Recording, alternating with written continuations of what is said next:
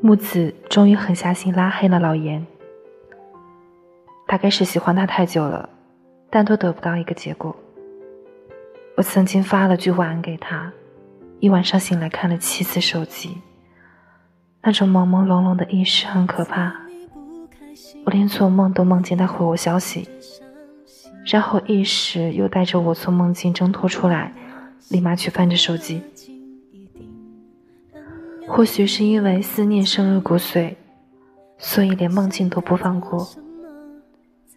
而只要老严在木子的好友列表里，木子就会忍不住打开他的对话框，企图和他说点什么。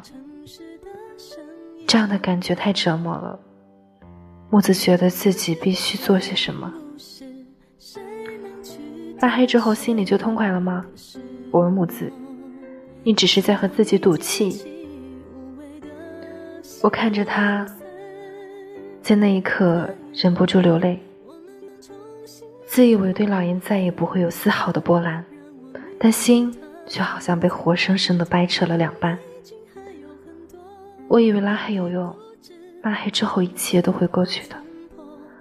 是啊，我终于不再因为你在朋友圈里的一言一行而揪心，再也不用随时拿着手机等你的消息，再也不用变得那么不像自己，而事情却没有像他想象那样发展。他还是会忍不住把老严从黑名单里拉出来，想着和他再多说一句话，还是会忍不住用朋友的手机看了他的朋友圈，了解他的近况。你看，就算拉黑了，还是会想念；就算取消了特别关注，还是会天天去看。连拉黑，都是我一个人自导自演的戏码。我以为自己很酷很潇洒。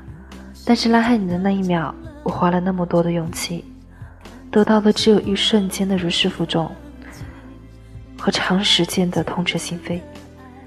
事实就是，我没有你之后寸步难行，你没有我之后还是这样生活。在拉黑老严之后，木子半夜发了一条朋友圈：“留不住的没必要强求，不合适的终于会分开。可以不聪明，但别不清醒。”我曾经劝木子，既然放不下，何苦为难自己呢？木子反驳：“拉黑不是因为我释怀了，而是因为我太喜欢他了。但我也是有尊严的，我真的想放过了自己。我也不想看着自己把南墙都撞破了还不肯回头。是，再也没有一个人能让我收到消息就欢呼雀跃。”再也没有一个人能让我收到消息就欢呼雀跃，再也没有一个人能让我看到他朋友圈更新就恨不得立刻点赞，再也没有一个人值得我为他设置那些仅他可见的朋友圈。可是只要你还在，我就会心存希望，为你夜夜失眠，会每时每刻为你煎熬难受。就算我留着你，你也不会找我。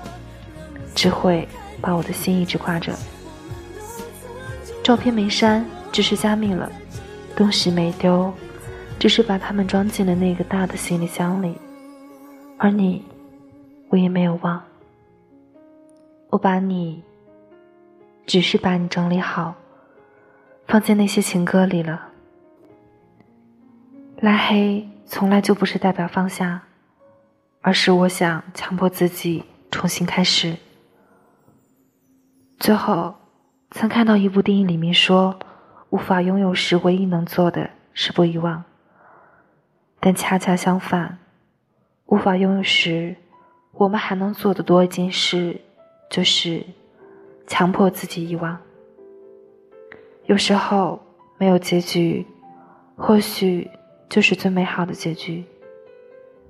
希望你过得很好，但我一无所知。每一次你不开心，我也跟着伤心。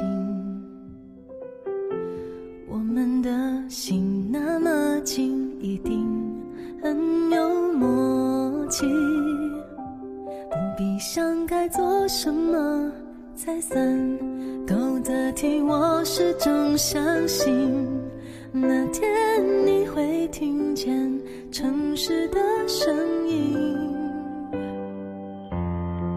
我知道爱并不是谁能取代谁，可是。